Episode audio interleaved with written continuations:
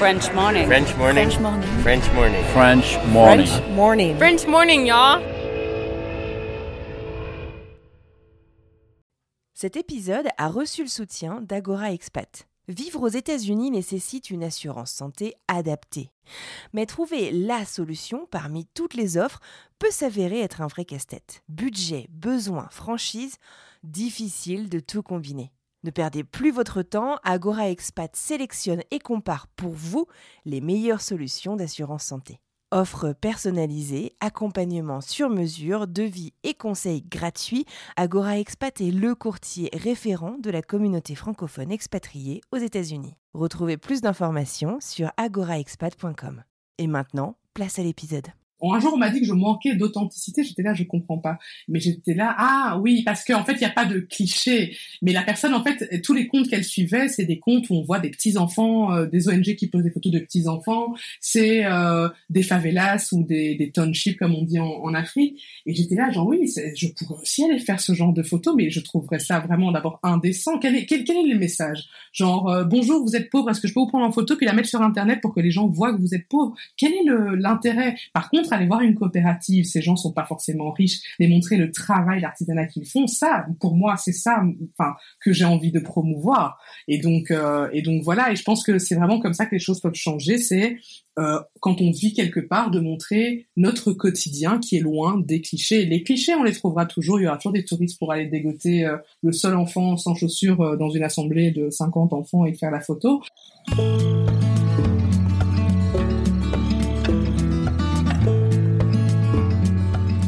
Bienvenue sur French Expat, le podcast.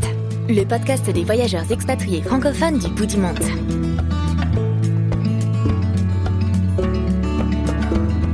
Bonjour à toutes et à tous et bienvenue dans French Expat le podcast saison 2. Moi c'est Anne Fleur, je vous parle depuis Boston et aujourd'hui je vous amène loin loin de chez moi puisque nous prenons la direction de l'Afrique et plus particulièrement du Rwanda à la rencontre de Nathalie. Nathalie est maman de deux petites filles. Elle a grandi au Cameroun et a beaucoup voyagé, suivant ses parents au gré de leurs expatriations pendant son enfance. Elle est passionnée et s'épanouit à Kigali depuis 2014. D'origine belge, Nathalie a un jour eu envie de dire stop. Plus le temps de voir son aîné grandir, en perpétuelle recherche du temps perdu, victime de harcèlement moral au boulot, rien ne va plus, elle veut plus, elle veut différent, elle veut du sens. Et si elle et John partaient?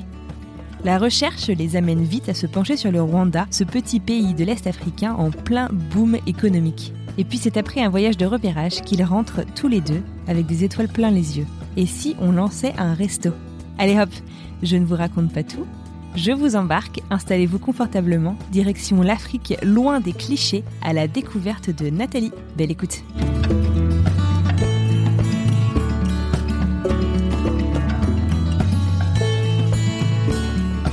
Bonjour Nathalie, bienvenue sur le podcast. Comment ça va aujourd'hui? Ça va plutôt bien, comme un, comme un mardi, hein, donc euh, ça va, début de semaine, encore de, de l'énergie. Merci beaucoup d'avoir accepté mon invitation à venir euh, discuter avec moi sur le podcast. Est-ce que tu pourrais nous resituer un petit peu d'où est-ce que tu nous parles aujourd'hui? Oui, alors là je vous parle en direct de Kigali. Donc Kigali c'est la capitale du, du, Rwanda, un petit pays de l'Afrique de l'Est euh, que les gens connaissent généralement pour euh, son histoire triste, à savoir le génocide Ouais. en 1994, mais qui depuis en fait est un pays euh, qui a euh, vachement évolué, euh, s'est beaucoup développé et dans lequel j'ai donc choisi de m'installer avec mon, mon mari il y a six ans maintenant. On va, on va y revenir justement sur, sur bah, les six dernières années et comment est-ce que Oui. tu as décidé de venir t'installer au Rwanda? Avant de commencer, est-ce que ça t'embêterait de faire un petit exercice de présentation? Donc, on a compris que tu t'appelais Nathalie, que tu nous parles de Kigali, ça rime, c'est pas fait exprès. Euh, et est-ce que tu pourrais nous dire, bah voilà, quel âge tu as, qu'est-ce que tu fais dans la vie, euh, d'où est-ce que tu viens en Europe, et euh, bah, je sais pas si tu t'es expatrié, donc tu nous es avec ton mari. Est-ce qu'il y a d'autres personnes qui t'ont suivi dans l'aventure? Oui, donc euh, voilà, j'ai 36 ans, enfin bientôt 37. Euh, je suis donc mariée avec euh, John qui lui a 40 ans. On a deux filles, Adèle l'aînée et Pénélope la petite qui ont 8 ans et 4 ans. Et en fait, on s'est installé à Kigali pour ouvrir un restaurant. Donc depuis lors, on, on gère notre restaurant qui s'appelle Poivre Noir, qui est un, un bistrot en fait où on essaye de, euh, en utilisant les ingrédients locaux, enfin locaux plutôt, de préparer des plats de bistrot euh, assez classiques parce qu'on trouve que c'est euh, un type de cuisine qui est plutôt euh, fédérateur et que c'était aussi quelque chose qui n'existait pas sur le marché quand on est arrivé. Donc c'était le, bon plan de, de prendre ce créneau-là. Mmh. À côté, j'ai aussi un blog qui s'appelle Joli Tropisme et une page Instagram euh, que j'ai créé en fait plus ou moins deux ou trois ans après m'être installée à Kigali. Euh, D'une part pour collecter euh, toutes les infos quand on voyageait dans le pays ou dans les environs, comme ça quand les potes ou la famille venaient, c'était facile de leur dire que tout était là plutôt que d'envoyer des mails qui sont tellement longs que personne les lit.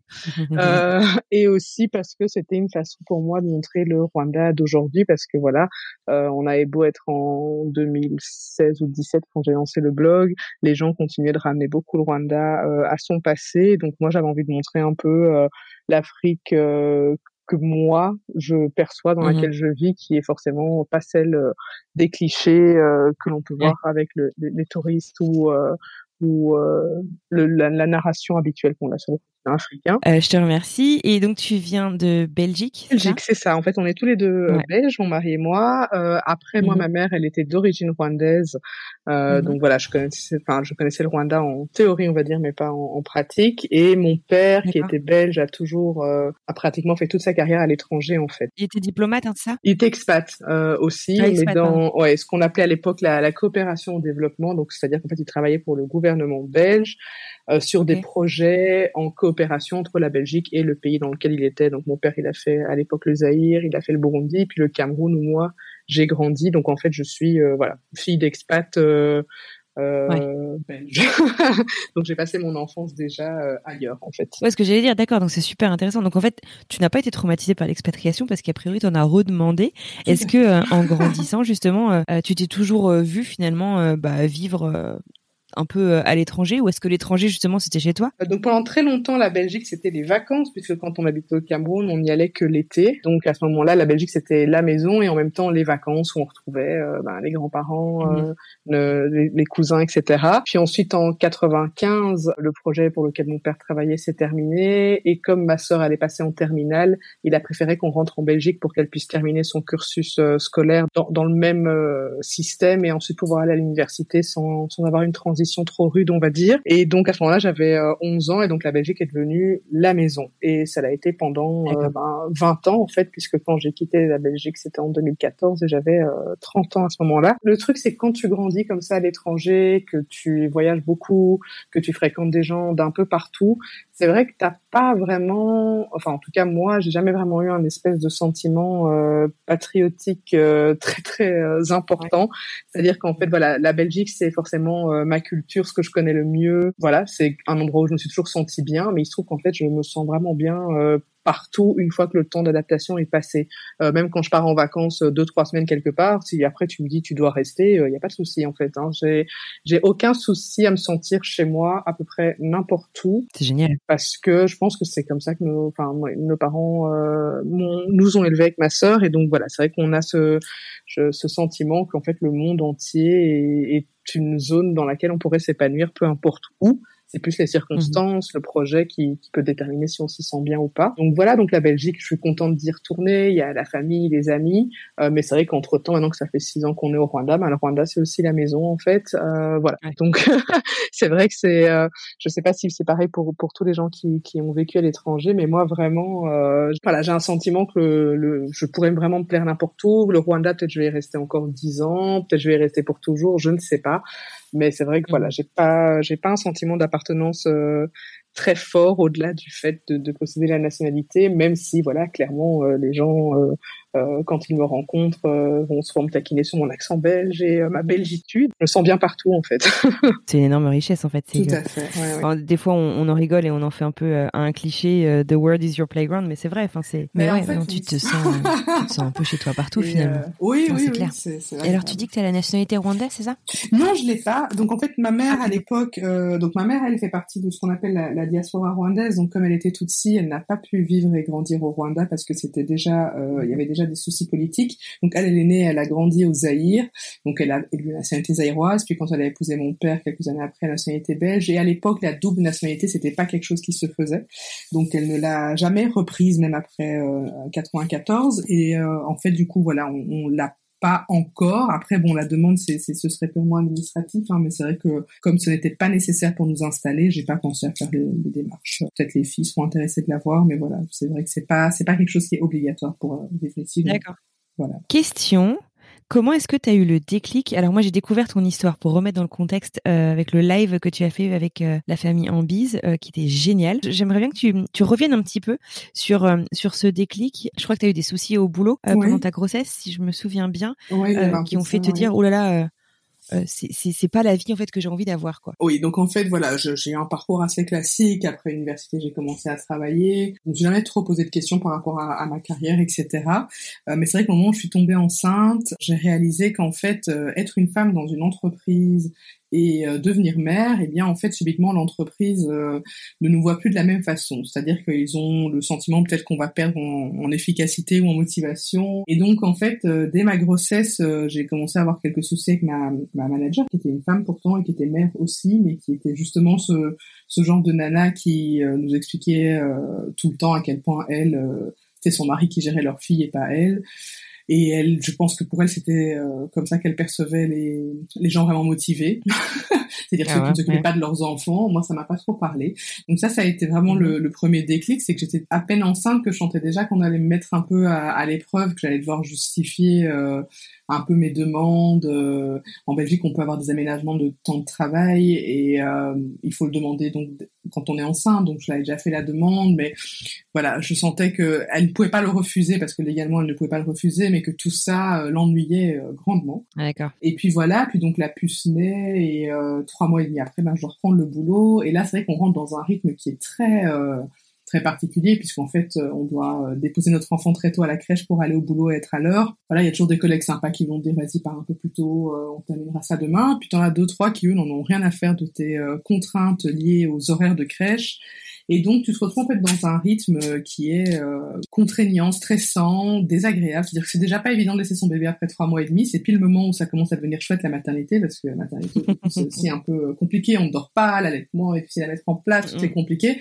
Quand ça commence à être chouette, on reprend le boulot. Et là, en fait, on réalise que son enfant passe plus de temps à la crèche qu'avec nous. Et du coup, ça correspondait pas du tout à euh, l'enfance que moi-même j'avais eu. Donc, forcément, avec mon père qui était expat, ma mère était infirmière à mi-temps, elle n'a jamais à temps plein. On a toujours passé beaucoup de temps avec euh, avec nos deux parents en fait parce que même mon père avec ses horaires où il pouvait voyager beaucoup était quand même souvent là euh, à midi genre euh, voilà, il y a une façon de vivre à l'étranger qui est souvent très différente de celle qu'on peut connaître en France ou en Belgique où personne enfin c'est très rare les gens qui rentrent sur leur temps de midi chez eux en Europe alors qu'en fait dans le reste du monde c'est plutôt assez courant de parfois pouvoir déjeuner en famille avec ses enfants à la maison et puis de reprendre le boulot après. Enfin bref, les horaires sont un peu plus flexibles et donc donc euh, à partir de ce moment-là, j'ai commencé à dire à mon mari, en fait, en tout cas moi je m'épanouissais plus trop dans, le boulot à cause de ça, de cette pression, de ce côté où je passais mon temps à courir après le temps pour récupérer un petit bout qui était fatigué et qui avait passé au final 8 euh, heures euh, de sa journée et qui était les moments où elle était le plus active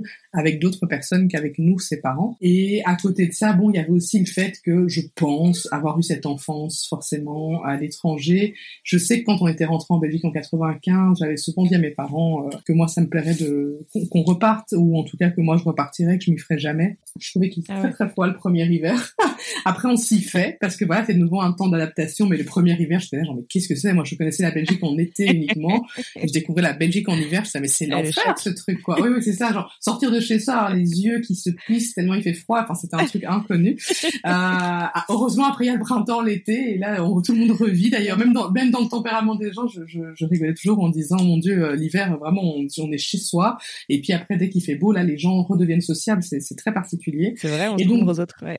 ouais. Et du coup, voilà, il y avait un peu un mix de tout ça. Le boulot qui ne me convenait plus et où je réalisais qu'en fait, euh, être dans une entreprise, dans une structure qui nous demande euh, vraiment de prouver qu'on a envie d'être là alors que bon ça reste un boulot et pour moi j'étais là genre j'adorais ce boulot mais c'était pas non plus euh, le truc le plus c'était pas ça le centre de ma vie ça restait euh, un moyen d'avoir accès à bah tiens des congés pour voyager pouvoir obtenir ce dont on a besoin accéder à à certaines choses, mais c'est vrai que je, je suis pas une carriériste dans l'âme euh, non plus. Mmh. Euh, et je trouvais que du coup mon indépendance était vraiment mise à, mise à rude épreuve euh, une fois que je suis devenue mère. Tant que je n'avais pas d'enfant, bon bah en dehors du boulot, je faisais un peu ce que je voulais, mais là avec des, un enfant, je me disais waouh euh, ça va être ça le rythme pour les prochaines années, euh, courir après le temps, déposer mon enfant, la récupérer, euh, jongler avec les agendas, ça me correspondait pas.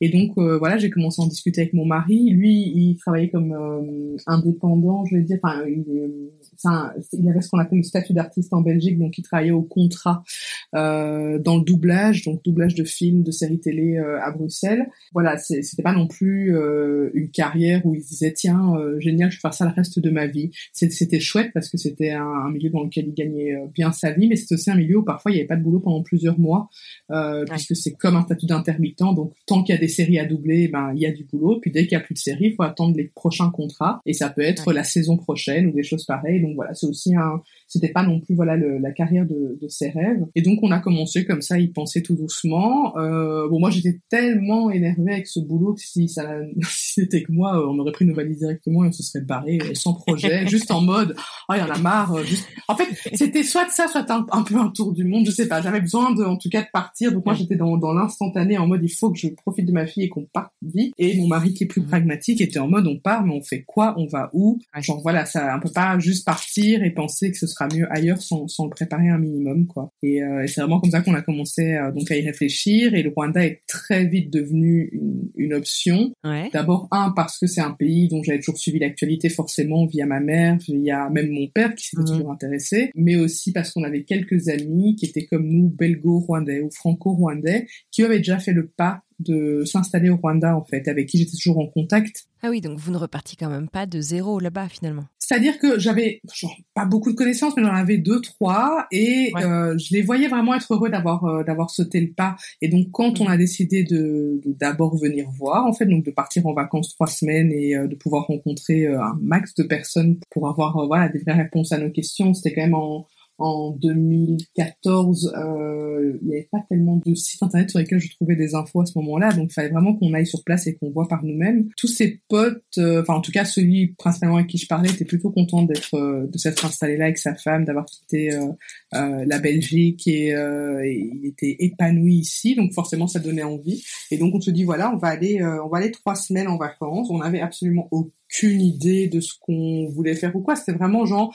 déjà allons voir parce que on va pas fantasmer sur un pays euh, dans lequel euh, on n'a jamais enfin mon mari n'était jamais venu au Rwanda et moi j'étais venue mais je pense que c'était en 2001 et de façon très très courte donc je n'avais vraiment aucun euh, souvenir. voilà. Donc voilà on est parti sur l'idée de trois semaines de vacances pour observer Juste avant de, donc de, de, parler de ce voyage qui, qui, a quand même déclenché tout le reste, oui l'Afrique aussi, en fait, ça a été une évidence tout de suite euh, quand euh, tu t'es dit on va aller voir ailleurs?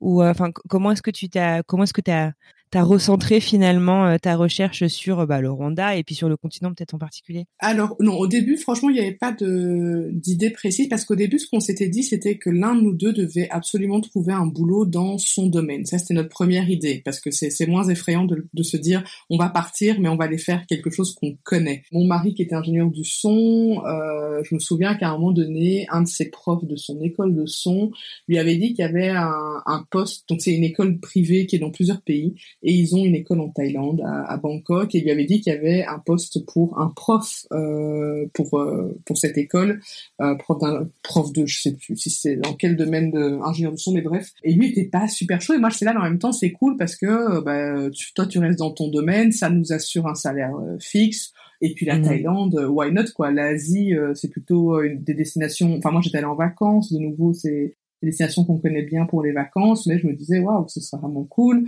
Euh, et puis mon mari n'était pas du tout emballé par le, la description du, du, boulot en soi, il ne voyait pas euh, être prof dans cette école. Comme beaucoup, on a, on s'était dit tiens pourquoi pas le Canada, mais bon alors moi les grands hivers c'est pas mes amis, donc j'étais un peu en mode genre hmm, je sais pas, je sais pas si ça. La Belgique. Voilà, le retour, j'étais habituée à la Belgique, mais la Belgique genre c'est maximum moins 5 degrés. Des fois on a eu des moins 10, c'était waouh. Mais sinon on a vraiment, on a, on a parfois en Belgique quoi. Maintenant avec du recul, je suis mort de rire, mais l'époque c'était déjà énorme. Très vite, moi j'ai pensé à l'Afrique, j'ai pensé au Cameroun où j'avais grandi, mais dont la situation politique était un peu plus instable. J'ai pensé au Sénégal, dont j'ai toujours entendu beaucoup de bien. J'ai pensé euh, au Kenya, pareil, parce que c'est un pays qui a une réputation dans, les communautés expats qui est plutôt positive. Le Rwanda, c'est, ça, ça s'est juste mis comme une évidence dans le sens où bah, c'était aussi une période où on en parlait beaucoup du Rwanda, de tout ce qu'ils étaient en train de faire, etc., du, de, de la façon dont ils facilitaient la création d'entreprises, de la façon dont euh, régulièrement dans les statistiques, les rankings de pays, le Rwanda arrive euh, pour le continent africain dans, dans les pays euh,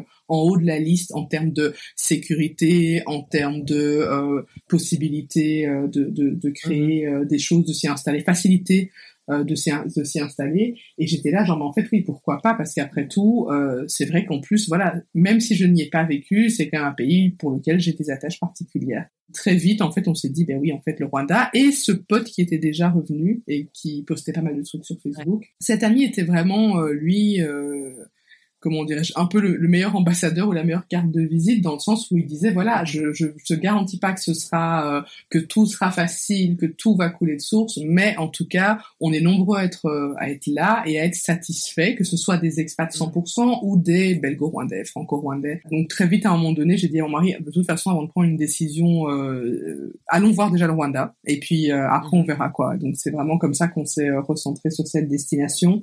Euh, c'était voilà, il y, y, avait vraiment beaucoup de bons échos et euh, et il y avait une attache euh, familiale quelque part, même si j'avais pas beaucoup de famille ici, il y en avait quand même un petit peu, même si je ne les connaissais pas bien, et deux trois personnes que je pouvais dire que je connaissais. De mémoire, c'est en plein hiver encore d'ailleurs que vous prenez l'avion avec euh, ton aîné et ton mari, direction le Rwanda pour trois semaines. Là, vous retrouvez donc euh, ton pote d'ailleurs. Oui, oui. Euh, et donc du coup, vous arrivez là-bas, vous laissez donc ton aîné dormir, vous partez au resto et là, plus ou moins révélation, c'est ça? Oui, enfin pas pas le pas le premier resto qu'on a fait non plus, mais donc oui en fait on logeait chez chez mon oncle en fait euh, qui a des grands enfants, qui n'en a plus des petits. Et euh, c'est vrai qu'Adèle, c'était, euh, elle était réglée comme une horloge suisse. Mais de nouveau, je pense que c'était le conditionnement euh, en Belgique, vu que j'avais dû reprendre le boulot assez tôt. C'est vrai que ça avait été un enfant qui a eu un rythme très très vite. Et donc, grosso modo, si on la couchait vers 19h30, 20h, elle ne se réveillait pas jusqu'au petit matin. Et mon oncle m'avait dit, en plus, si elle se réveille, enfin, j'ai quand même eu trois enfants, je devrais pouvoir m'en sortir. Elle avait 18 mois, elle savait quand même un peu dire ce dont elle avait besoin. Et donc voilà, donc plusieurs soirs on sort. Mais à ce moment-là, vraiment, Kigali, c'était euh, plus petit que maintenant. Il n'y avait pas beaucoup de restos.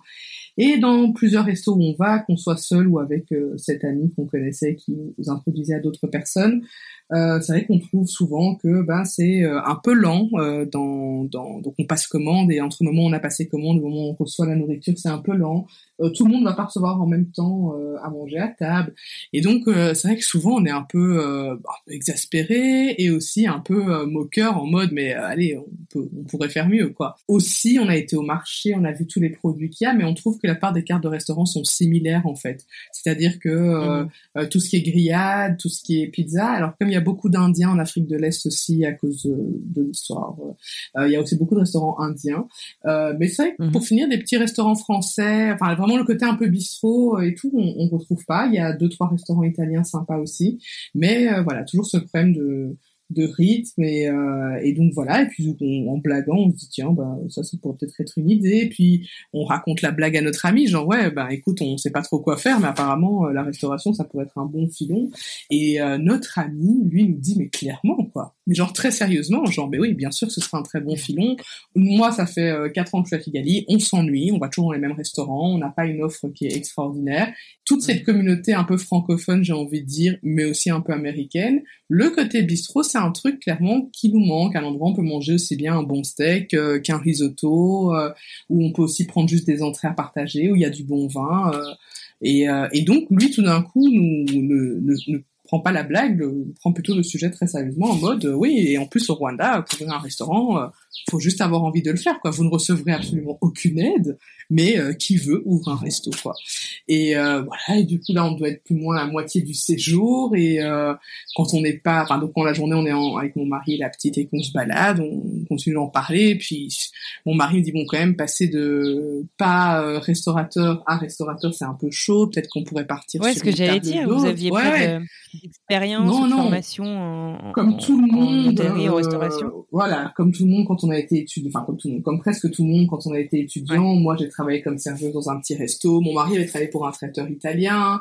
Et on a clairement une grosse passion pour la nourriture, ça, il faut le dire. C'est-à-dire que nos vacances, en général, quand on part à l'étranger, euh, un des un des trucs qu'on qu'on réserve à l'avance, c'est c'est des chouettes restos dans les pays où on va parce qu'on a vraiment euh, on aime passer du temps à table, on aime découvrir euh, les gastronomies euh, des endroits qu'on visite.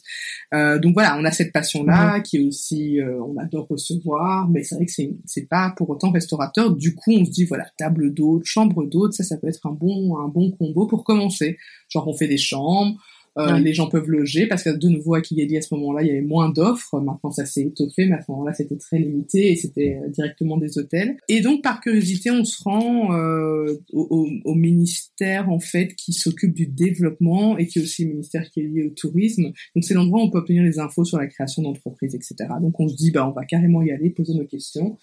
Euh, et là, le gars nous dit qu'en fait, le concept de table d'hôte et chambre d'hôte, c'est pas encore quelque chose qui est vraiment dans la législation rwandaise. En fait, il y a des hôtels, il y a des guest house, mais c'est vraiment considéré comme un hôtel puisque c'est plus petit qu'un hôtel. Et il y a des restaurants. Ce sont les trois catégories possibles. Mais c'est entre deux que nous on souhaite, à savoir avoir des chambres et genre deux ou trois soirs par semaine faire à manger. Euh, c'est pas, c'est pas un concept qui leur parle. Euh, et il nous dit mais pourquoi vous voulez pas directement faire un resto On dit mais parce qu'on on connaît pas. Et le gars dit euh, ok. Il dit mais vous savez je crois que la plupart des gens qui ont ouvert un restaurant ici, euh, pareil quoi.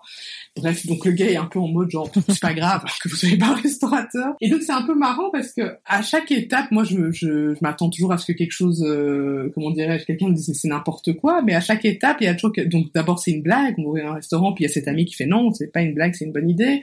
Puis on va à l'administration et on dit ah table d'eau chambre d'autres et puis euh, le gars nous dit non euh, vous pouvez faire un resto et on dit bah quand même un resto on n'est pas formé. Le gars dit bah c'est pas grave.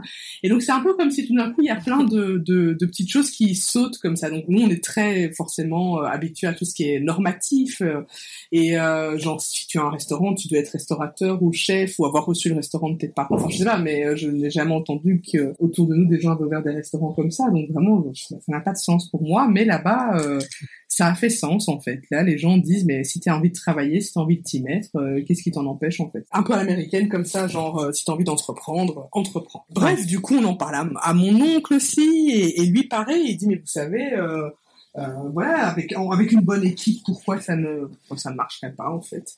Et, et donc voilà, c'est cette idée qui à la base était beaucoup plus simple, beaucoup plus logique devient un projet un peu un peu dingue mais n'empêche, on, on, se plaît, quoi. On se plaît à Kigali et on est là, genre, ouais, bah, en fait, ouais, ouais, ouais, écoute, euh, cette idée qui était un peu dingue euh, devient une idée un peu moins dingue puisqu'on se dit, why not, en fait. Euh, why not? Donc du coup, au moment où vous rentrez à l'issue de ces trois semaines de repérage au Rwanda, vous, vous êtes décidé? Voilà, quand on est dans l'avion, au moment du, au moment du retour, donc ça, ça fait trois semaines, euh, on se dit vraiment, euh, ben en tout cas, euh, maintenant il faut qu'on bosse sur cette idée. C'est-à-dire que ok, on a l'idée, on a envie de le faire. Maintenant, il va falloir qu'on euh, vérifie que ça fasse sens sur le papier, en fait. Moi, je reprends le boulot, mon mari aussi, mais c'est vrai que quand on voit les potes le week-end, on commence à leur dire, voilà, on a vraiment, on a vraiment adoré le Rwanda, on se voit vraiment vivre là-bas. Et une des idées qu'on a, enfin, il n'y en avait pas d'autres, mais bon, pour pas dire aux gens qu'on était complètement fous, on était là, une des idées qu'on a, mais euh, il n'y en avait pas d'autres, en fait. Euh, une des idées qu'on a, c'est d'ouvrir un, petit resto, un petit bistrot, etc. Et euh, bon, bah les réactions c'est toujours un peu mitigé. Hein. Euh, il y a les potes qui eux-mêmes ont parfois fait des choix de vie euh, un peu différents, qui du coup sont là, mais oui, clairement, allez-y foncez. Il y a les autres potes qui sont un peu genre, ça ne fait pas sens ce que vous racontez. et puis il y a une pote qui elle dit, mais alors moi je peux pas vous aider, mais mon beau-père peut vous aider. Il est professeur à l'université dans une école de commerce. Euh, c'est un gars qui connaît le Rwanda. Et son passe-temps depuis qu'il est pensionné, c'est d'aider les gens à créer un business plan pour voir si leurs projets tiennent la route.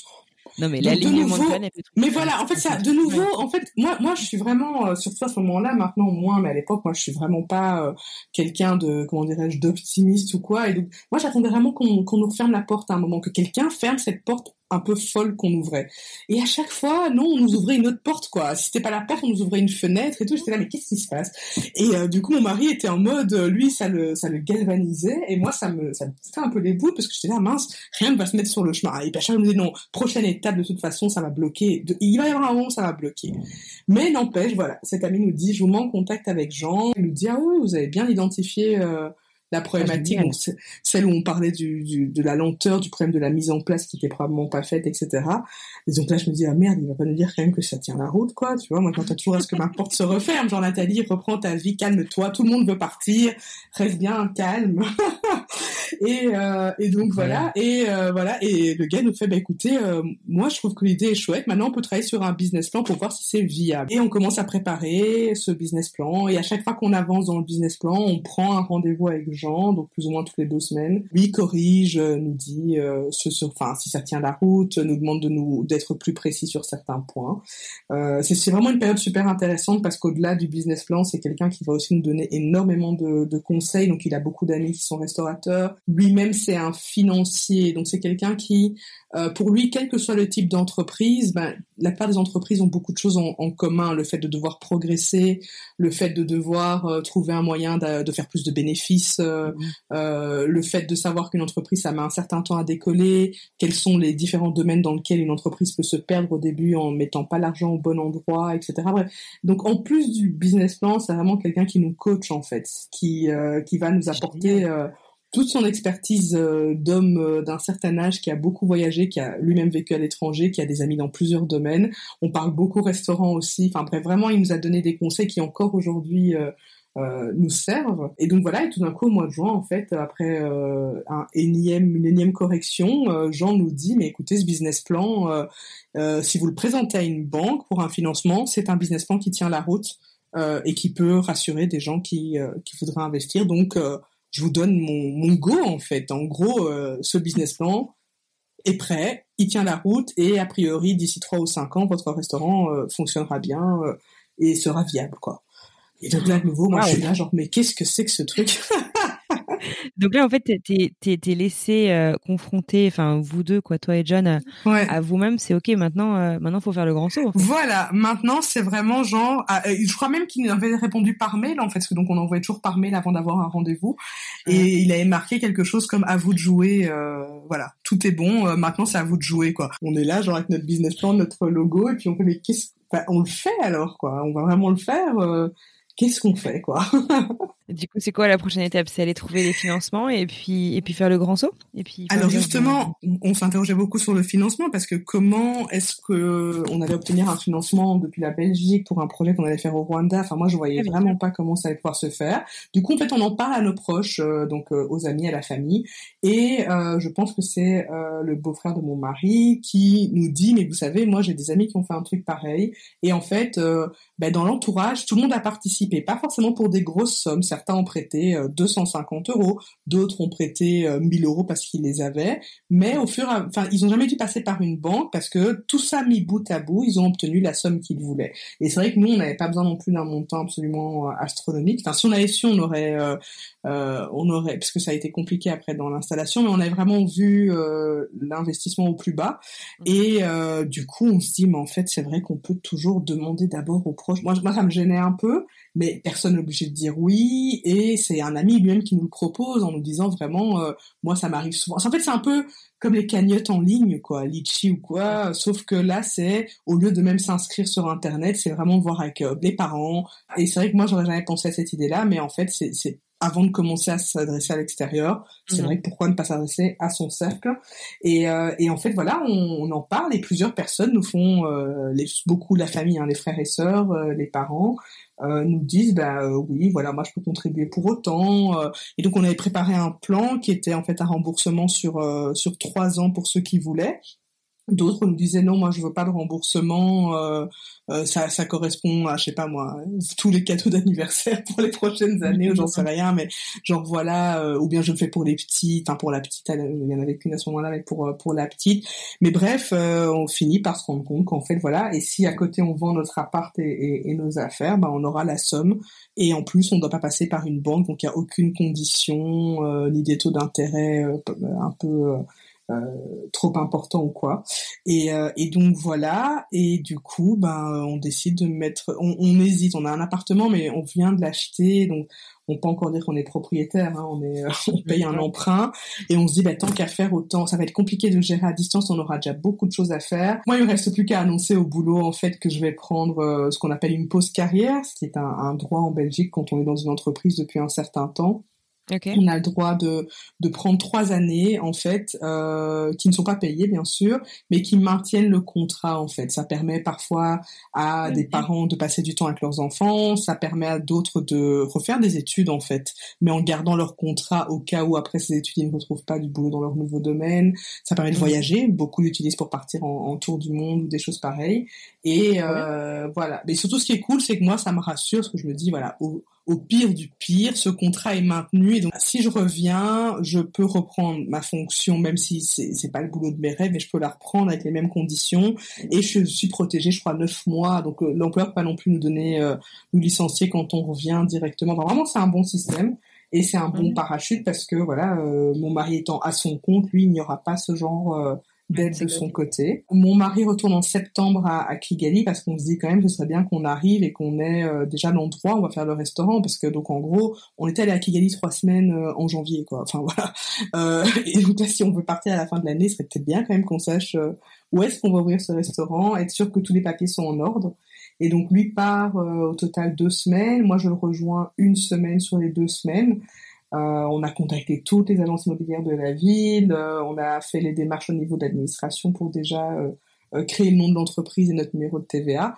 Enfin bref, en fait, tout ça suit son cours. Ça, maintenant quand je raconte avec quelques années après, je me dis mon Dieu, qu'est-ce que c'est que ce truc?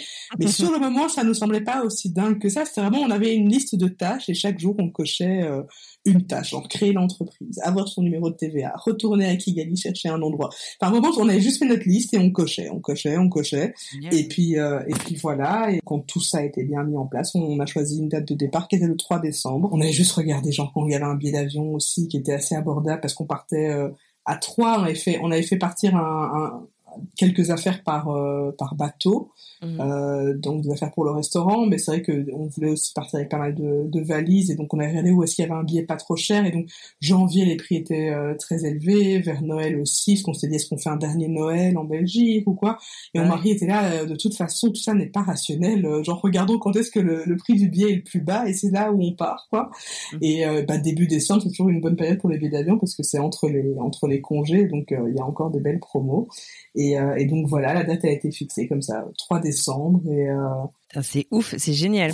Euh, question du coup, donc euh, là vous, vous vous arrivez donc euh, au Rwanda, vous vous installez. Un des déclencheurs de votre départ, ça a aussi été un peu bah, le le rythme de travail qu'on cherchait à t'imposer, le fait de tout à fait. Tu pouvais pas être pleinement maman et avoir une carrière à côté. la vie de restaurateur, c'est quand même pas une vie non plus de tout repos. Comment tu gères et comment est-ce que tu as réussi à adapter bah voilà ces, ces rythmes de vie pour qu'ils pour qu'ils coïncident, qu'ils cohabitent plutôt. N'ayant jamais été euh, entrepreneur, je pense que je ne réalisais pas euh, l'ampleur de l'énergie que ça allait nous demander, du temps que ça allait nous prendre. Mais l'avantage, euh, c'était que dans un premier temps, on a vécu dans l'endroit où on faisait le restaurant en fait. Donc c'était une maison qui était réaménagée en restaurant, mais les chambres à l'arrière étaient toujours utilisables. Donc mmh. ça nous permettait en fait de pouvoir concilier vie de famille et vie de boulot, puisqu'en fait, ben, la restauration c'est quand même un domaine qui est super intense. Donc, mm. quand on est arrivé à Kigali, ça a d'abord été la mise en place et l'organisation pour euh, pour euh, aménager euh, la cuisine, trouver des employés, préparer les futurs menus, se renseigner sur est-ce qu'il fallait une licence ou pas sur l'alcool. Donc au début c'était très administratif, mais du coup c'était encore des horaires bah, de bureau, on va dire. Donc je pouvais être avec la, petite. On lui a aussi trouvé une école rapidement pour qu'elle puisse, euh, elle avait deux ans et demi à ce moment-là, pour qu'elle puisse commencer sa, sa pré-maternelle. Et ensuite, voilà, avec l'ouverture du restaurant, c'est vrai que j'avais complètement euh, sous-estimé l'intensité. On se levait très très tôt le matin, on se couchait très très tard le soir. Mais le fait de vivre sur le site, enfin sur le restaurant, ça a permis que je puisse coucher ma fille tous les soirs, que euh, voilà, on n'avait pas de trajet à faire, donc euh, dès que c'était fini, on pouvait juste aller se jeter dans notre lit. Euh, je crois que ça m'arrivait plusieurs fois de me coucher tout habillée tellement j'étais au bout de ma vie. Euh, mais mais donc voilà. Et alors aussi un truc qui a ici, euh, je sais pas si c'est le cas dans tous les pays à l'étranger, mais je pense qu'en Afrique, en Asie, en Amérique latine, c'est qu'on peut avoir une nounou, une nounou mm. qui habite à la maison. Qui habite voilà, c'est complètement la, la norme ici. D'ailleurs, moi, petite, je me souviens que j'avais aussi euh, ma nounou. Euh, et en fait, ça, c'est aussi vraiment euh, quelque chose qui est génial parce que ça permet en fait que notre enfant ait euh, quelqu'un qui se joint à la famille, qui peut quand même faire pas mal de choses comme par exemple donner le bain, ce qui me mhm. permet à moi d'avoir plus de temps après pour l'histoire du soir. Donc c'est-à-dire que le rythme que j'avais en Belgique, qui était de courir après le temps et d'être exténué en permanence, là j'étais exténuée, mais par contre, je pouvais un peu mieux répartir le temps que j'accordais à ma fille. Donc, par exemple, cette nounou, elle allait m'aider euh, le matin à habiller ma fille pendant que moi je prenais ma douche, au lieu que je sois nerveuse en lui disant dépêche-toi, habille-toi vite. Ben là, il y a quelqu'un qui, elle, la met dans une ambiance qui est plutôt un peu plus sereine. Et à côté, moi, quand je l'amène à l'école, ben du coup, j'ai pas été déjà débordée dès le matin, en fait, euh, par euh, toutes ces tâches. Donc, c'est vrai que ça, c'est quelque chose que je, auquel j'avais même pas forcément pensé à ce moment-là, mais qui, du coup, apporte un, un c'est vraiment un vrai luxe en fait de il y a, y, a, y a beaucoup de, voilà la famille nous manque de pas pouvoir aller poser chez ses grands-parents quand on veut etc mais à côté d'avoir une nounou qui elle peut nous permettre d'aménager vraiment euh, et de choisir les tâches qu'on consacre à notre enfant bah, c'est quand même vraiment cool quoi. Elle peut, euh, si j'ai envie de cuisiner, je cuisine. Si j'ai pas envie de cuisiner, elle peut me donner un coup de main et réchauffer les trucs qui sont déjà euh, euh prêts. Euh, si on doit partir parce qu'on a un truc à faire, on doit pas se demander est-ce que j'ai une babysitter qui reste, etc. Donc ça, ça nous a vraiment beaucoup aidé comme on était dans, on vivait dans l'endroit où on travaillait, qui avait la nounou, franchement ça, ça a été euh, vraiment génial. Mais voilà, c'était le temps de lancer l'entreprise. Euh, au début, c'est moi qui faisais euh, le service. On faisait toutes les courses avec mon mari parce que le temps qu'on trouve des fournisseurs qui nous conviennent, voilà, c'est un petit marché. C'est pas comme en Europe où on va arriver et savoir, voilà, il y a Rungis à Paris. ici, c'est le marché normal. Mais du mhm. coup, euh, après, il faut trouver son petit gars euh, qui est le meilleur pour euh, tel truc, etc. Donc ça nous a pris du temps. Et puis, comme on, on, on débutait dans ce métier-là aussi, on préférait le faire nous-mêmes parce que ben on savait pas encore comment non plus expliquer nos attentes. Les deux premières années ont vraiment été intenses parce que c'est vrai que c'était compliqué de déléguer et donc c'était pas non plus le rythme que j'avais forcément espéré, genre une vie plus plus relax, où on se détend plus. Mais c'était le temps que l'entreprise se mette bien en place. C'était, on n'aurait pas pu faire autrement. Je pense que si on avait tout de suite délégué, si on avait tout de suite choisi de ne pas faire, peut-être ça n'aurait pas marché de la même façon. Il fallait qu'on passe par euh, par cette phase qui était un peu compliquée et en même temps qui était pas si compliquée dans le sens où bah on avait de l'aide. Euh, que je n'avais pas forcément euh, en Europe. Euh, et donc voilà, puis entre-temps, je tombe enceinte de la deuxième aussi au bout de la, première année. Là, ça a été un peu compliqué parce que mon papa était était malade en Belgique, donc j'ai dû faire quelques allers-retours pour aller le voir. Puis il est, il est décédé quand j'étais encore enceinte. Donc à la base, j'avais prévu d'accoucher au Rwanda, mais pour finir, vu qu'il y a eu le décès de mon père, j'ai préféré rentrer en Belgique mhm. et rester un peu avec ma mère. Donc j'ai accouché en Belgique et je suis revenue avec elle. Elle avait un mois en fait. et donc là, je suis revenue du coup avec voilà, deux enfants. Donc en l'espace d'un an et demi, euh, c'était l'entreprise de créer, euh, la deuxième grossesse, le décès de mon père, euh, un deuxième enfant. Donc c'est vrai, voilà, les, deux trois premières années, franchement, c'était tout le temps beaucoup de, voilà, très rock'n'roll. Maintenant, avec du recul, voilà, on a une super équipe. La vie qu'on mène ici, elle est, elle est plutôt très agréable. C'est pas une très grande ville. Hein. On n'est pas à New York, on n'est pas à Johannesburg. Donc c'est aussi une ville qui est très, comment je veux dire, euh, family friendly. Est-ce que tu peux nous raconter justement un petit peu euh, si euh, tout le monde, là, tous ceux qui écoutent, on ferme les yeux et qu'on se dit ok, on se retrouve à Kigali. Qu'est-ce qu'on voit Tu parlais justement qu'il n'y a pas de très grand building. C'est ça. Ça ressemble? C'est quoi l'atmosphère de cette ville? Beaucoup de verdure, donc c'est vraiment bon. C'est pour tout le Rwanda. On est on est en altitude, mais on est sous-tropical, donc c'est-à-dire qu'on est à 1500 mètres d'altitude, mais il fait chaud, il fait beau, vraiment quasiment tout le temps Même la saison des pluies, moi, je la trouve jolie. Donc, c'est une ville qui est encore très verte. Euh, c'est une ville où les routes sont asphaltées, ce qui surprend aussi souvent les gens. Il y a encore des routes en terre, hein, mais en ville, généralement, ici, euh, voilà, ça a été bien développé, donc c'est asphalté.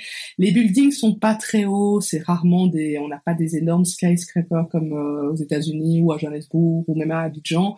Ici, c'est encore, tout est encore à échelle euh, très humaine. Il y a beaucoup de taxi-motos, donc ça, ça apporte vraiment cette petite touche un peu euh, africaine et parce que bah, ils sont euh, ils sont colorés, ils klaxonnent, ça fait du bruit. Les maisons au niveau des couleurs, bah, il y a quand même beaucoup cette couleur un peu euh, de la terre rouge africaine dans les dans les dans les tons on va dire donc des, des dégradés de beige, brun, jaune, beaucoup de vert grâce aux arbres et aux plantes. C'est vraiment une ville où on plante beaucoup de plantes. Euh, et alors c'est pas très grand, c'est-à-dire que d'aller d'un bout à l'autre de Kigali, euh, ça va prendre un grand maximum de 30 minutes, je dirais. Mhm. C'est pas une ville qui a beaucoup d'embouteillages parce que ben grâce au taxi moto en fait euh, c'est c'est moins gros qu'une qu'une voiture et donc du coup ben ça ne crée pas beaucoup d'embouteillages. Euh, il y a encore beaucoup de gens qui marchent aussi, il y a des bus. Mhm. Euh, donc c'est vrai que c'est pas une ville. Euh, il y a beaucoup de villes africaines où il y a vraiment une circulation de dingue. À Kigali, on a rarement des embouteillages, sauf quand il y a des grosses conférences et que les axes principaux sont bloqués pour euh, parce qu'il y a le président de tel pays ou tel ambassadeur qui doit passer. Mais sinon, généralement quand tu pars de chez toi, tu sais que ça te mettra entre 10, 15, 20 minutes pour arriver à l'endroit où tu dois aller, donc tu dois pas anticiper. C'est génial ça. Euh. C'est un grand luxe. Hein. Exactement. Et donc ça, c'est aussi un des, un des trucs qui fait que beaucoup de gens s'y plaisent, surtout avec les enfants. C'est une petite ville, vraiment. Euh, je pense qu'on est à plus ou moins... Euh, dans tout le Rwanda, on est à 12 millions d'habitants. Kigali, peut-être on doit être à 2 ou à 3. Donc c'est vraiment pas très très... D'accord. Pas très très dense, quoi. ah, super intéressant. Et J'aimerais bien qu'on qu'on adresse, si ça t'embête pas, euh, un petit peu euh, les clichés justement qu'il y a sur, euh, sur Dans le, le live euh, sur lequel euh, donc j'avais découvert ton histoire, tu disais on a la fibre, les enfants sont pas à poil, on vit pas dans des cases et il y a pas il y a pas que tout à fait. C'est important. non mais c'est hyper important, mais c'est clair. Et, et, du coup, en fait, je voulais savoir un peu qu'est-ce que tu en penses? Enfin, comment ça se fait qu'il y ait toujours autant de clichés aussi loin de la réalité en fait À mon avis, il y a, plusieurs choses. D'abord, il y a le fait que euh, en général, quand on quand, les, médias, euh, la télévision, les journaux vont parler des pays africains, c'est souvent pour parler de ce qui ne va pas ce qui est logique. Mais c'est un peu comme si, quand on parlait des États-Unis, on ne parlait que du fait qu'ils aient eu Trump pendant quatre ans. Oh bah écoute, euh, on est quand même souvent résumé à ça. Hein.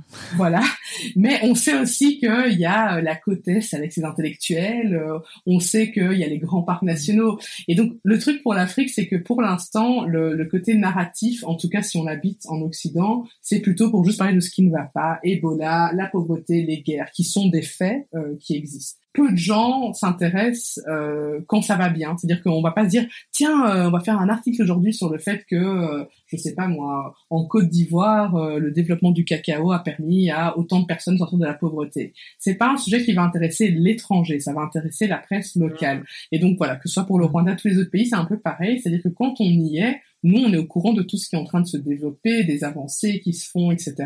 Mais de l'extérieur, on va se focaliser sur ce qui ne va pas. Et j'avoue que dans l'autre sens, c'est pareil. Moi, depuis que je suis plus en Belgique et que je suis plus en Europe, quand je vois ce qui se passe en Europe, parfois, je suis outrée, en mode, qu'est-ce qui se passe euh, on, est plus inquiet de ce qui ne va pas que de ce qui va. Et d'autre part, pour, pour le tourisme aussi, en fait, c'est très particulier, mais les gens, quand ils partent à l'étranger, ils cherchent une expérience différente. Donc, il y a beaucoup de gens qui vont venir à Kigali et dire, oh, mais moi, j'ai pas envie de rester à Kigali, euh, moi, je veux voir euh, l'Afrique, la vraie moi je suis là mais Kigali c'est l'Afrique la vraie. Enfin de, de quoi tu parles? Mais c'est en mode je veux des paysages je veux du safari et je veux si possible quand même voir une ou deux cases. Parce que sinon est-ce que les gens vont me croire si je leur montre une grosse villa que c'est aussi l'Afrique? Et donc voilà je pense qu'il y a un peu le côté carte postale malheureusement la pauvreté que ce soit en Asie en Amérique du Sud ou quoi.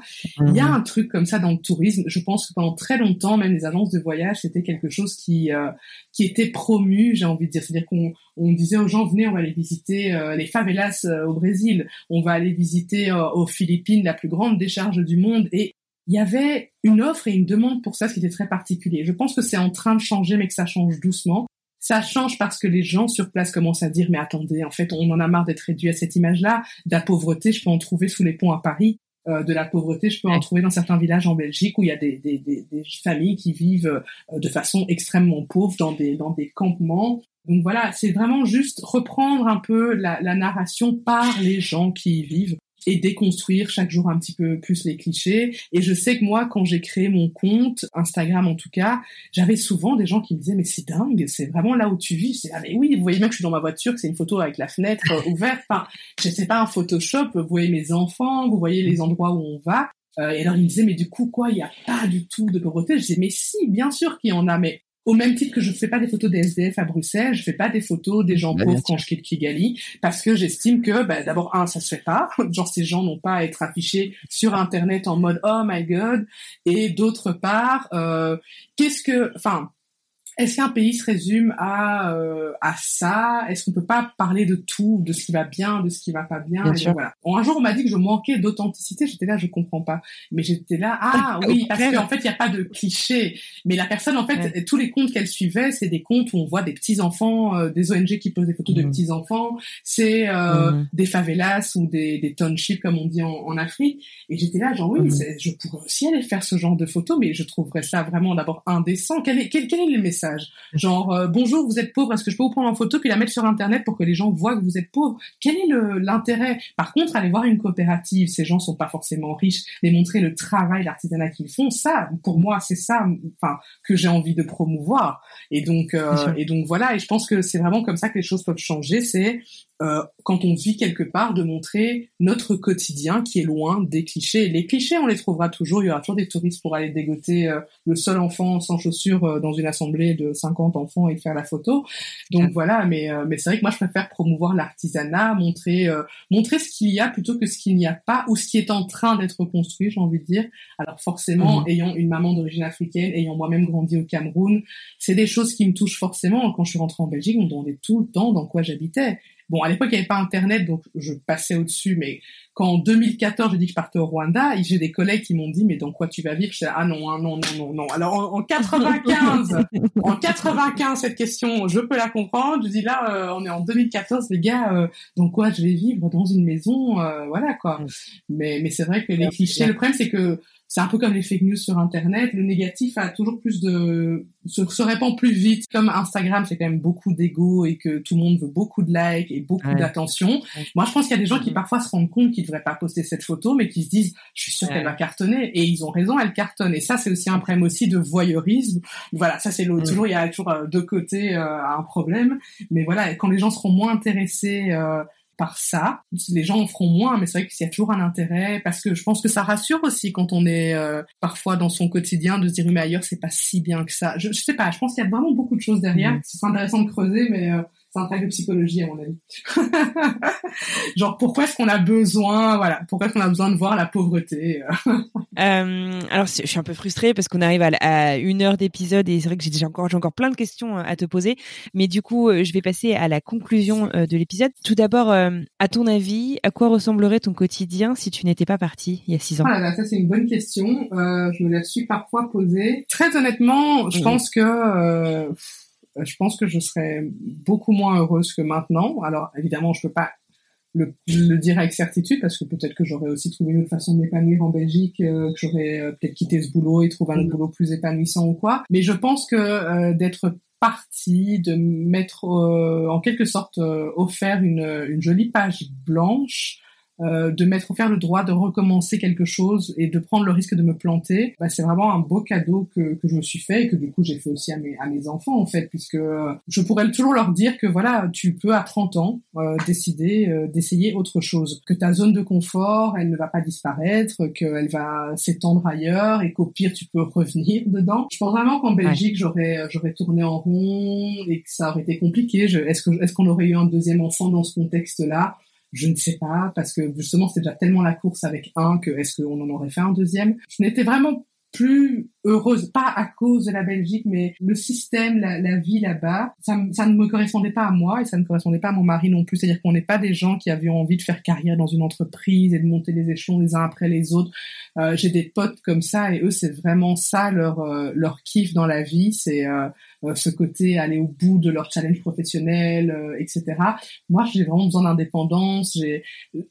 Je pense que je gagnerais peut-être plus ma vie en Belgique qu'ici parce qu'être entrepreneur, surtout avec une année comme le Covid 2020, c'est compliqué. Mais cela dit, ce que j'ai gagné à titre personnel, la sérénité que j'ai pu trouver, la, le fait de m'être retrouvée, d'avoir assumé complètement euh, qui je suis. Je pense que j'étais beaucoup plus réservée en Belgique. Je voulais pas dénoter en fait. Je voulais être juste dans les dans les dans les cadres. Je voulais pas qu'on voilà. En partant, ça permet d'être déjà hors norme. Déjà à partir du moment où on part, quel que soit le projet, hein, que ce soit pour faire le même boulot à l'étranger ou que ce soit pour créer quelque chose ou pour voyager, déjà à partir du moment où on sort de cette première case en osant faire ce pas-là, et eh ben ça nous enlève euh, en fait on réalise que ah mais en fait ça va les gens ne jugent pas trop euh, ça va quoi. C'est moins pire que tous les films que je m'étais fait où ils allaient dire elle est folle pourquoi elle fait ça? Ben non en fait les gens ils veulent juste qu'on soit heureux. Et voilà pour moi ça consistait à, à partir. Je pense qu'ici aussi ce qui est chouette c'est qu'on crée une entreprise comme un restaurant on crée de l'emploi. Donc j'ai aussi euh, l'impression quand même de participer vraiment à quelque chose de concret euh, c'est-à-dire que je suis ici et j'aide sans que ce soit euh, ni lié à une ONG ou à un système d'aide euh, un peu parfois trop paternaliste, mais plutôt avec un truc qui est créateur d'emplois, avec quelque chose qui permet au pays de se développer, qui permet de donner une chouette image du pays du Rwanda, parce qu'on a on a quand même notre restaurant qui est passé dans quelques articles de journaux, parce que maintenant il y a des articles sur le fait qu'à Kigali on mange bien. C'était pas le cas il y a il y a, il y a 7-8 ans, donc c'est cool de se dire que voilà, on fait partie de ceux. Il y a eu plein de restaurants qui ont ouvert, il y a Vatel qui a ouvert une école de cuisine, enfin des choses qui n'étaient pas envisageables il y a 6 ans. Ah ouais, euh, voilà, les choses bougent, et pas que pour nous, vraiment pour pour tout le monde. Et donc c'est vrai que je pense que ça nous a permis vraiment de trouver un sens. Euh, genre je me lève tous les matins, j'aime ce que je fais. Il a, vraiment cette année a été dure et malgré ça, à aucun moment j'ai regretté d'être là. J'ai eu quoi qu'il arrive, en tout cas jusqu'ici, et en espérant que 2021 ne nous apporte pas une deuxième crise. A priori, euh, vraiment on a trouvé euh, quelque chose qui nous rend heureux tous les jours, même quand c'est compliqué. Et c'était ça que je cherchais, je pense, principalement. Un, dernier truc, c'est quoi le conseil que tu te donnerais à toi d'il y a six ans? J'ai mis un peu de temps à oser parfois aller vers les gens. Donc en fait, euh, voilà, on connaissait vraiment pas grand monde. Hein. J'avais un petit peu de famille, et cette amie qui nous avait présenté deux trois personnes, mais ça m'a mis du temps à me créer euh, entre guillemets un réseau euh, et de me, trouver des amis ici parce que euh, je crois que je suis un peu réservée, un peu timide et que je me disais, je vais même pas dire aux gens, euh, on s'est à peine croisés une fois, est-ce que je vais vraiment leur proposer qu'on aille dîner ensemble, etc.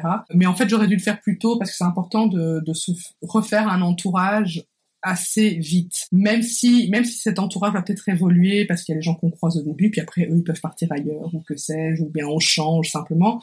Mais c'est vrai que c'est important de se trouver euh, un, petit entourage avec qui sortir, avec qui avoir quelques excursions hors de la ville, avec qui découvrir un peu le, mm. pays ensemble, des gens qui sont là avant nous et qui peuvent euh, voilà un peu euh, nous ouvrir les portes. Les Américains sont beaucoup plus là-dedans que, que nous, les Européens, je trouve. Ils vont directement dire, je suis là tel week-end, qui veut venir boire une bière avec moi. C'est un truc que je n'aurais jamais osé faire, mais en fait, je suis là, genre, mais c'est tellement ça, en fait, aller boire une bière avec quelqu'un, dire qui est disponible, allons boire une bière ensemble et pouvoir poser ses questions au lieu de galérer tout seul euh, dans ses recherches sur où est-ce qu'on trouve ça, quelle école, quel machin.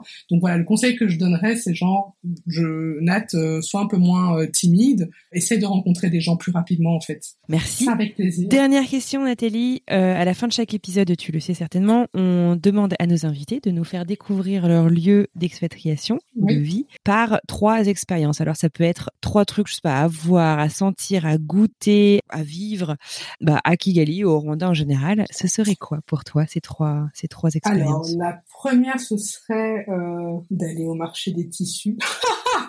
je suis un petit peu obsessionnelle avec euh, les pagnes et tout ça. Et donc, il y a le, grand marché de Kimironko, qui est le plus grand marché de Kigali, qui a tout un rayon euh, pagne où il y a des couturières.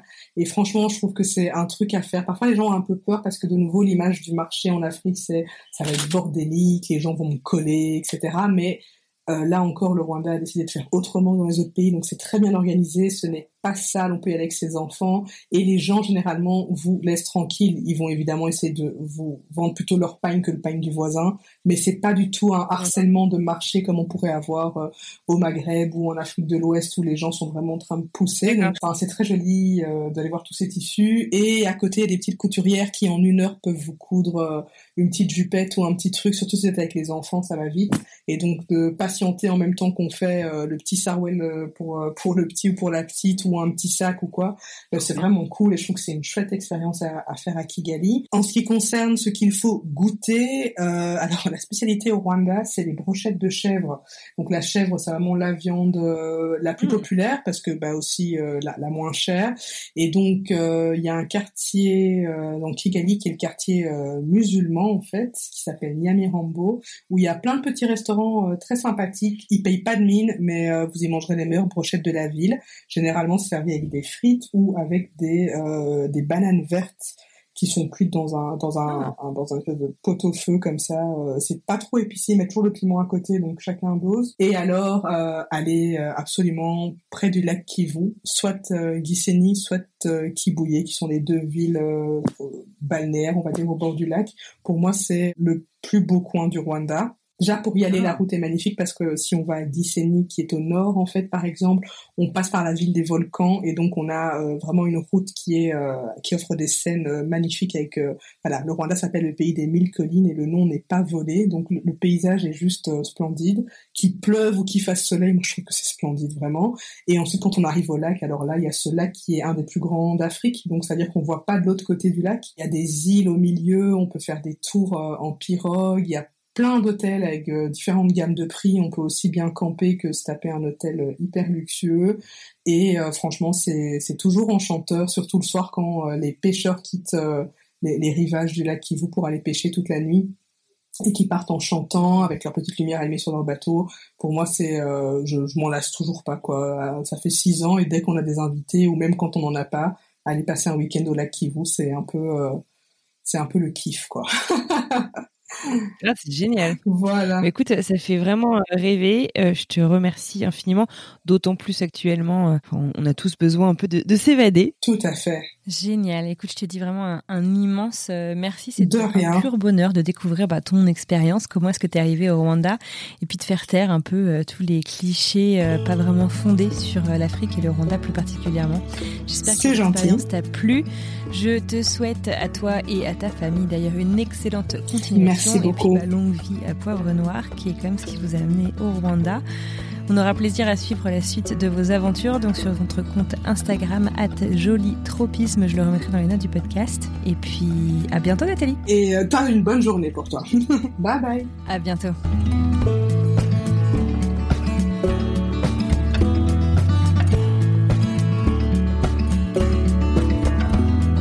Voilà, c'est terminé. Merci beaucoup à vous d'avoir écouté l'épisode jusqu'au bout. J'espère que ce voyage en immersion au Rwanda à Kigali avec Nathalie vous aura plu. Moi, en tout cas, j'ai adoré. Un grand merci à Nathalie d'avoir passé ce moment avec nous, d'avoir partagé son histoire. Si vous souhaitez continuer à aider le podcast à se développer, à gagner en visibilité et donc à, atteindre de nouveaux auditeurs et de nouveaux potentiels invités, direction Apple Podcast, donnez 5 étoiles au podcast ainsi qu'un petit commentaire. En plus de tout ça, ça fait plaisir. Si vous n'avez pas accès à Apple, parlez-en autour de vous, sur les réseaux sociaux et dans la vraie vie, ça aide tout autant. Si vous voulez retrouver toutes les bonnes adresses de nos invités, n'oubliez pas que Manon met à jour régulièrement notre Mapster avec toutes les bonnes adresses de tous nos invités depuis le tout début du podcast, depuis la saison 1. Retrouvez donc notre compte sur Mapster. Le lien est dans les notes du podcast. Sur ce, je vous souhaite à toutes et à tous une excellente semaine. J'ai hâte de vous retrouver dans quelques jours pour un nouvel épisode. À très vite.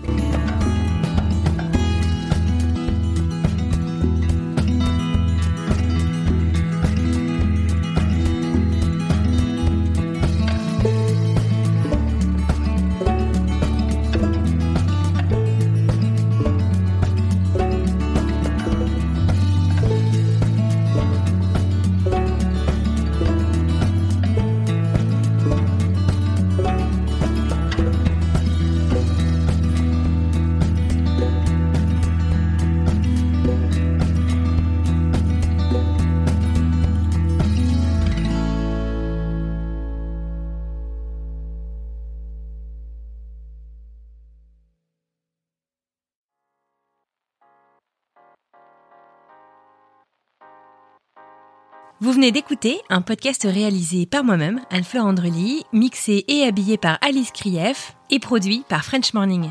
French Expat n'est pas le seul podcast de French Morning. Pour retrouver tous les podcasts du groupe, rendez-vous sur frenchmorning.com slash podcast. À bientôt!